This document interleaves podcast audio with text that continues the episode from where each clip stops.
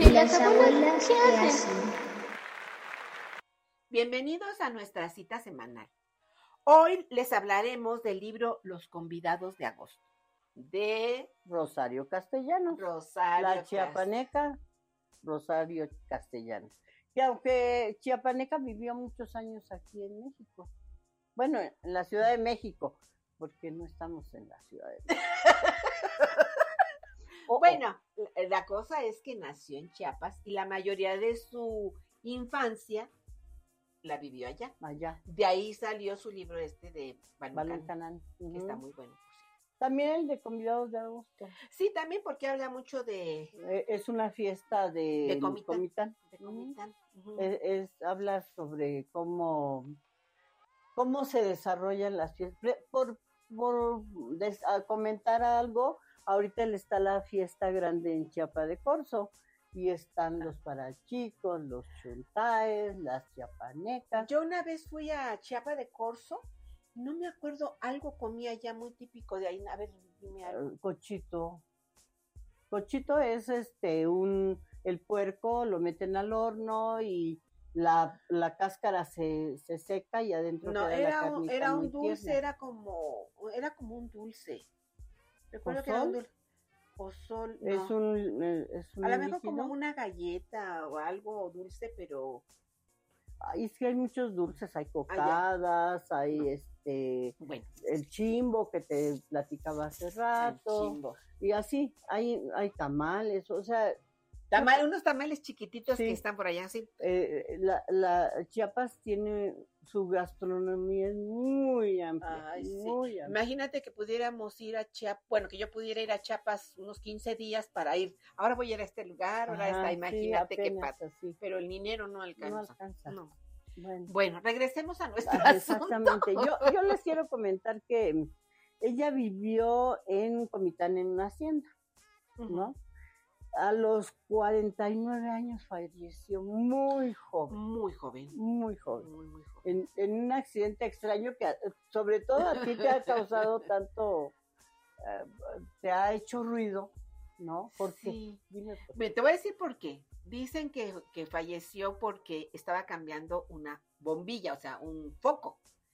Yo he cambiado mu- muchos focos, no digo miles, pero muchos focos. Me subo a la mesa o me subo a un banco y quito el foco y no ha pasado nada. Yo no puedo entender cómo pudo electrocutarse cambiando un foco. O sea, Bueno, no lo entiendo. Yo tengo entendido que ella estaba en la tina bañándose. Ajá. Pero eh, es que hay muchas versiones de su muerte, porque como estaba sola, eh, Allá en Tel Aviv, en ¿no? Tel Aviv, Tel en Aviv. Israel, como estaba sola, pues en realidad yo creo que va, va pasando el tiempo y la gente como teléfono descompuesto van cambiando, le van aumentando, le van quitando, entonces en realidad, pues yo lo hasta donde leí dicen que no hay un Una certeza de cómo realmente Exactamente, murió. sí, Mm. porque estaba sola, totalmente sola en su apartamento o en el hotel, no recuerdo.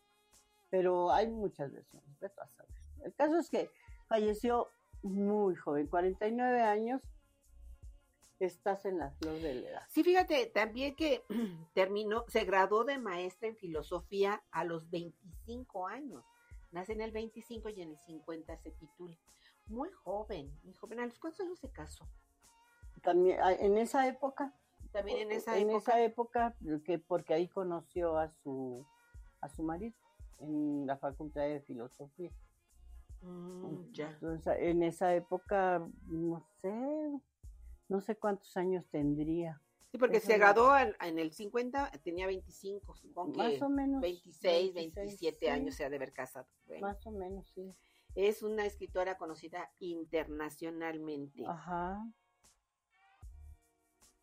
¿Qué más tienes que decirnos? Eh, dice que combinó su labor creadora con la promoción cultural, que de hecho se fue de diplomática a Tel Aviv, ¿verdad? La mandaron. Y ya había escrito algo ella, ya iba divorciada. Es que nunca se divorció. Ah, no se divorció. Yo Nunca creía se que di- sí. No, ¿ves? Teléfono descompuesto. nunca se divorció. él ya no quería, bueno, dicen los historiadores que él ya no quería nada con ella, pero ella lo amaba muchísimo, muchísimo. Además, te, voy a contar, así como dice en los convidados de agosto, eh, que dice, es que las mujeres comitecas tenemos la mala fama de que quien nos dice quiere ser mi novia, inmediatamente dicen, este, hago mi maletía, porque así hablan allá, hago mi maletía, porque ya se van, o sea, su maleta, porque ya lo que le surge es irse, porque hay pocos hombres ahí, bueno, más en esa época, ahora no sé, pero en la época que escribió Los convidados de agosto, había muy pocos hombres, entonces las mujeres y, de eso habla ahí. Y de eso habla justamente el libro que nos compete hoy, que es Los Convidados de Agosto. habla precisamente de cómo eh, ella ya era una quedada, igual que su hermana. 35 años. y ya decían que ya nunca iba a encontrar ningún hombre. Y además ella lo sentía. Yo creo que es parte de la cultura, ¿no? Es parte de la cultura. Yo no sé qué edad, este, en ese entonces se casaban a las, a las mujeres a las mujeres niñas, porque bueno, allá también hay cada caso tremendo, allá en Y este, yo creo que por, si ya rebasabas los 20 ya eras una quedada, yo creo, no sí, ya eras una quedada. Y no podías, además, no podías atreverte a hacer, andar sola, ¿no? Ahí ya ves que dice, es que nadie se va a atrever a subir al kiosco, porque nadie se atreve a subir sola el kiosco. Oye, qué triste, ¿no? que, que llegues a ese y además llegas a una edad en la que ya no, pues ya no te importa si a los 35 ya no vas a encontrar un hombre. Es que eso debería de ser que a los 35 ya no te importara pues nada. No. Pero es tanta la presión social y familiar que, que, para ti es este es eh, el alcaboce. El Sí, el alcaboce tremendo. Y la vida de ellas era, era tremenda. Y luego con una madre loca, no me imagino yo viviendo así. Yo creo que es mira, este, esta parte donde dices con una madre loca, me hizo recordar a una amiguita que, tengo, eh, que, te, dice, este, ¿cuál es la frase? Em, dice que cuando pensó que ser útil le haría cosechar elogios y no trabajos. Cuando tú tratas de ser útil para que te vean, para que tu mamá te voltee a ver, resulta que te empiezas a cargar trabajos que ya no son tuyos, ¿no? Y entonces ahí es trabajos y obligaciones que no son tuyas. Ahí lo que dices de la de la mamá este que estaba medio pues mal de su cabeza, tenía, demencia senil y entonces ellas tenían que resolverle todo, ¿no? Porque además este ella sufrió la muerte de su hermano menor, ¿no? Entonces, cuando cuando vivía el hermano menor, pues era todo lo, máximo y solamente él contaba, los papás, tanto la mamá como el papá solamente pensaban o pensaban en la comida para que le gustaba a la ropa que le gustaba a. Si iban a salir, pues a donde él quisiera, ¿no? Los dos, los dos papás. Entonces, cuando murió su hermano, ahorita que dijiste que te, te haces cargo de cosas que, después son trabajos y obligaciones que no lo eran. Así ella dijo, bueno, ya se murió mi hermano, entonces si yo me hago cargo de mis papás, pues me van a querer a mí, ¿no? Y se van a olvidar un poco de Ah, la hermana que se llama Esther. Ajá. Bueno, pero e, ella, pero aparte tenía un hermano que se llama Mateo. Sí, pero era más grande que ellas. No, era de en medio era más chico que Esther y más grande que Amelia. Amelia. Que Amelia. Emelina. Emelina. Emelina. A mí me sonó Amelia. Sí, es que es un nombre medio extraño. Sí, o sea, es que como es, como, bueno, no sé qué tanto haya cambiado ya, allá, ahora sí que allá la, la zona de Chiapas, porque eran costumbres. Moral, eh, súper conservadora, ¿no? Eh, y ¿Y cómo sales de todo eso? ¿no? Además, de, incluyendo lo que son las creencias religiosas, ¿no?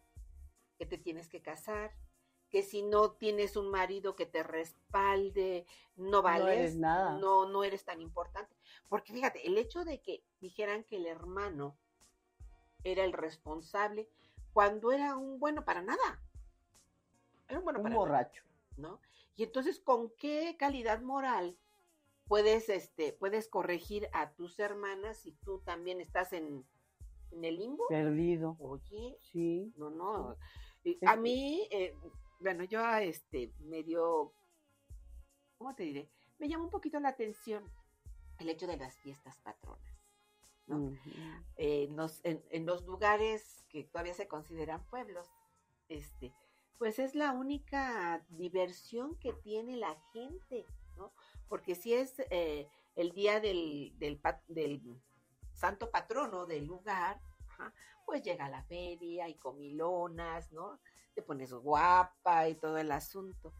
Y aquí, pues bueno, no podía pasar de largo Comitán, ¿no? Que su santo eh, patrono era Santo Domingo de Guzmán. ¿no? Y luego San Caralampio, yo creía que era solo así un... De broma. de broma. Pues no, existe ese Sí. dichoso santo, lo que a mí me extrañó es que no es de aquí el santo. ¿Quién sabe quién se lo trajo? No, pues es que es que Chiapas antes era más sudamericano o centroamericano que mexicano. Entonces, tenemos en Chiapas hay mucha cultura de Centroamérica. Entonces es difícil distinguir una cosa de otra porque pues era casi lo mismo. Incluso los mayas están de- des- diseminados Chiapas, Guatemala, Cierto. Junto con los incas también, sí, Sí, cierto. exactamente. Entonces, Fíjate que eh, cuando estaba leyendo esta parte del- de, los santos patronos, me acordé de que aquí en este pueblo donde, donde yo vivo, radico. radico, este, eh, y están promocionando que se haga una, están proponiendo que se haga una iglesia. Resulta- oye, de veras, leí que viene la feria de los macheros. ¿Qué son los macheros? No tengo la menor idea. Bueno, el caso es que yo empezaron a decir que había unas misas acá cerca, en, en donde hay unas canchas, y llevaban todos sus banquitos y todo. Y de repente dije que ahora resulta que aquí donde, en este pueblo, este, el santo patrono es San Judas. O sea, ¿quién es el que nombra al, al, al santo patrono? Ay, no tengo idea. ¿no? Eh, allá hay otra colonia por acá más cerca, pero tiene otro santo patrono. Ah, Entonces, bueno, yo me quedé, bueno, ¿quién los asigna? Yo creo que, que Hacen una votación no, no tengo o la idea. arquidiócesis es la que señala, bueno, aquí tenemos a San Judas, acá tenemos a Mm. San José, acá la... Voy a investigarlo. sí, Te lo voy a investigar porque Fíjate, Yo me, causó, me causó mucha curiosidad porque este, hace algunos años un autor nos fue a presentar un libro que se llama Sor Juana. Ah, sí. Ajá, y en ese libro, a ver si lo leemos y lo comentamos.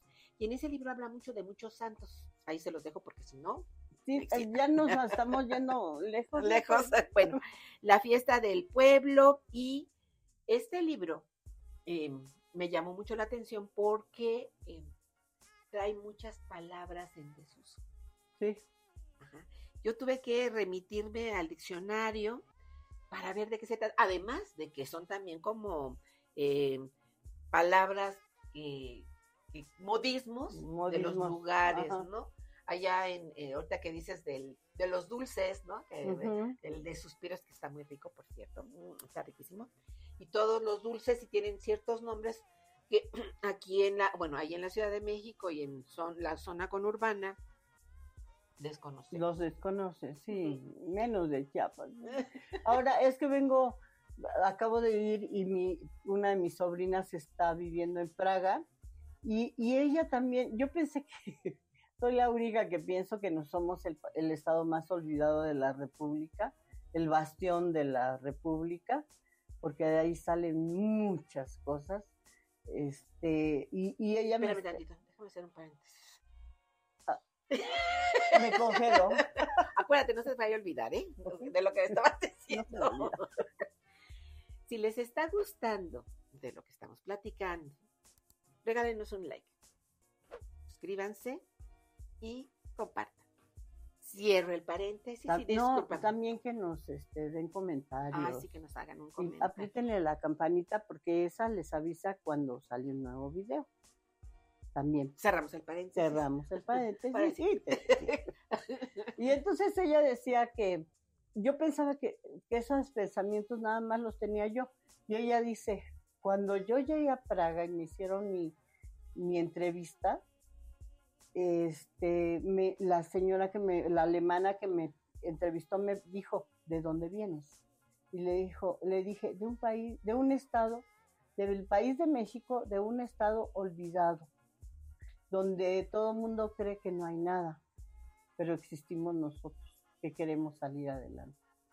Me dejó impactada oírla decir, y entonces por eso estoy luchando por ser alguien, por so- sobresalir, porque pocas veces se hablan de los chiapanecos, y hay muchos chiapanecos e- excelentes, y entre ellos está ella, que, que, eh, lo he estado pensando mucho, y porque es como el- la bandera del feminismo Rosario Castellanos, ¿no? Todo el mundo la toma.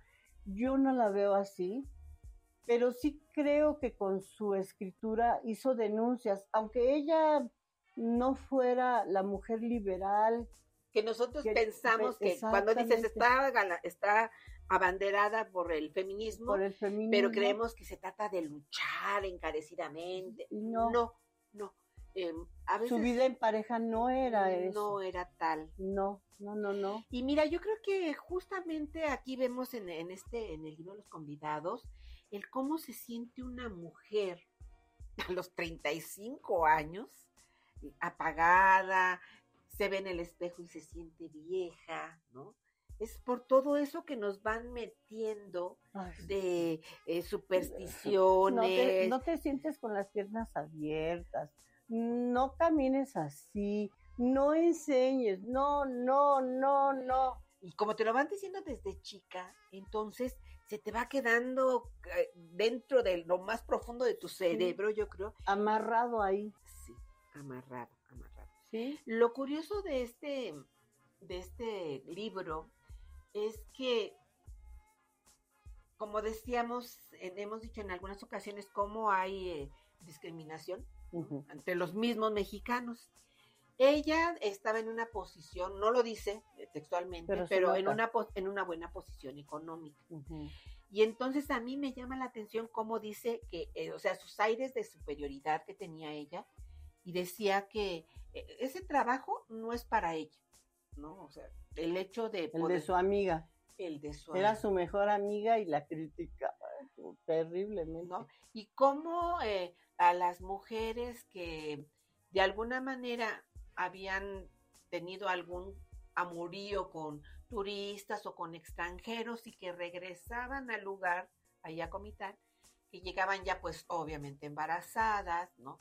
Cómo eran tan criticadas, ¿no? Y, y, y aparte de eso, como que les volteaban la espalda, o sea, te fue mal, o sea, no, no había una empatía con, No, con, con las mismas amigas, ¿no? Porque yo creo que no se había conocían de... sororidad entre ellas, no. no, No, no, no, no. No, e- era, y sigue siendo, ¿eh? Si tú Sigue habiendo ese tipo vas de- a, vives dentro de la sociedad, ahora que estuve allá, una persona me dijo, no llegues tarde a la fiesta. Le dije, no, no, es que no vamos a, a tener buen lugar. Ah, le dije, sí, llego temprano. Además, eso de que vas entrando y todo te, un mundo te voltea a ver. Y yo me quedé pensando, a mí me vale que me volteen a ver, ¿no? Ajá. yo, yo ya salí de esa sociedad tan castrante que te- tú tienes que seguir ciertas reglas, ¿no? Porque si no, todo mundo te ve mal, todo mundo piensa mal, ni te conocen, Bueno, mira, ya a nuestra edad ya... ya nos vale todo. Y fíjate... eh, Nos a- hemos vuelto descaradas. y fíjate que habla ahí de, de una flor que se llama geranio. Ajá. pero tan despectivamente que yo fui, ¿cuál? Yo tengo, me gustan las macetas, me gustan las plantas. Yo tengo una planta que es, le, le quitas un pedacito y lo pones en la tierra y se da, ¿no? Y bueno, ella habla muy despectivamente del, gena- del geranio. Muy corriente. Ajá. Era tan ofrecida, o sea, habla de la planta, era, era tan ofrecida tan desvergonzada esta flor de pobres, ¿no? Y la busco y resulta que es mi plantita que da un montón de flores y. Pero es que es una ofrecida. Donde quiera pega. No necesitas darle mucho, ni agua, ni nada, tú la siembras y ya. Es más, ya se te está secando, ya está así toda cafecita las hojas, les echas agua y al ratito ya están otra vez hasta dando Sí, flores. sí, por eso son ofrecidas. O sea, esas comparaciones creo que, bueno, al menos yo nada más las he oído en Chiapas. Así, este, allá te pueden decir, ay, qué alzada eres, o esas palabras son muy, muy chiapanecas. No, no, aquí no se escuchan Por eso te digo que son como muy... muy locales. Ajá. No, pero me refiero a, a, este, a esa discriminación que Ah, hay sí, entre también, nosotros, los entre nosotros, mexicanos, sí. ¿no? O cómo trata a su, a su sirvienta, Oye, y el nombre que le da, dice bien curioso, la salera. la Yo salera. dije, salera. Ahí voy al, al, al, al Google, ¿no? Ahí voy. Salera, ¿es un instrumento para guardar sal o es uno para moler la sal? Pero no sé por qué le dice salera y era, porque arregla el- la sala, porque es la que arregla la sala, Ah, por eso es la salera. bueno. La salera. ya ves, a, a eso me refiero de Sí. los modismos. ¿no? Es, es, es fuerte, ¿no? Porque no puedes vivir en un capullo toda la vida. Pues sí.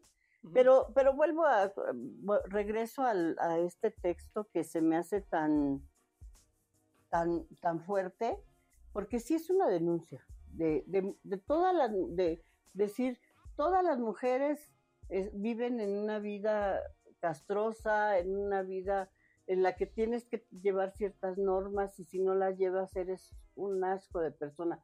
Y, y- O y sea, no eso- vales, No no vales, vales. nada. Y, y eso se me hace terrible, ¿no? Y, y a pesar de, de que pues hace mucho que lo escribió, tiene años y años, Sigue pasando. sigue pasando, sigue vigente y, y yo no la tomo como, como mi abanderada mi, por el feminismo, ¿no? Pero sí creo que de alguna manera hizo su denuncia. Y digo que no la tomo porque eh, este, ella contrajo matrimonio con un, eh, con un maestro, se llama Ricardo Guerra, y, y él siempre se separaron, no se divorciaron, se separaron porque él era un hombre, digamos que abusivo, porque siempre le era infiel con sus alumnas, con puras jovencitas, y entonces ella sufría mucho por eso. Pero sin embargo le decía, nunca te voy a dejar de amar, siempre vas a ser para mí la flor de no sé qué.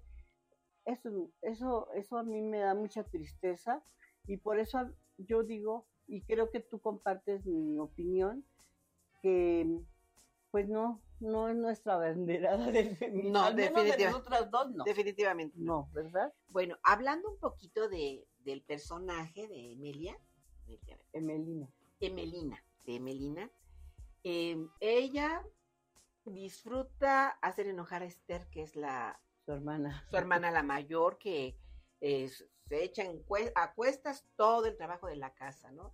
Y quiere que se hagan de cierta manera y bla, bla, bla, ¿no? Y entonces dice, dice algo que eh, es- creo que es algo muy cierto y que a muchas nos ha pasado, sigue pasando, ¿no? Y lo voy a leer textualmente. Aprendió muy pronto que la torpeza es más fuerte que la exigencia de los demás. Se cansan de ordenar, de corregir, de rehacer. Preferirían llevar las cargas que arriar el burro. A esto me refiero de que cuando eh, uno de los, ella, a- Emelian- Emelina, no hacía nada en la casa, nada más se dedicaba a ella, que es la que, de- del personaje principal que estamos hablando de la novela.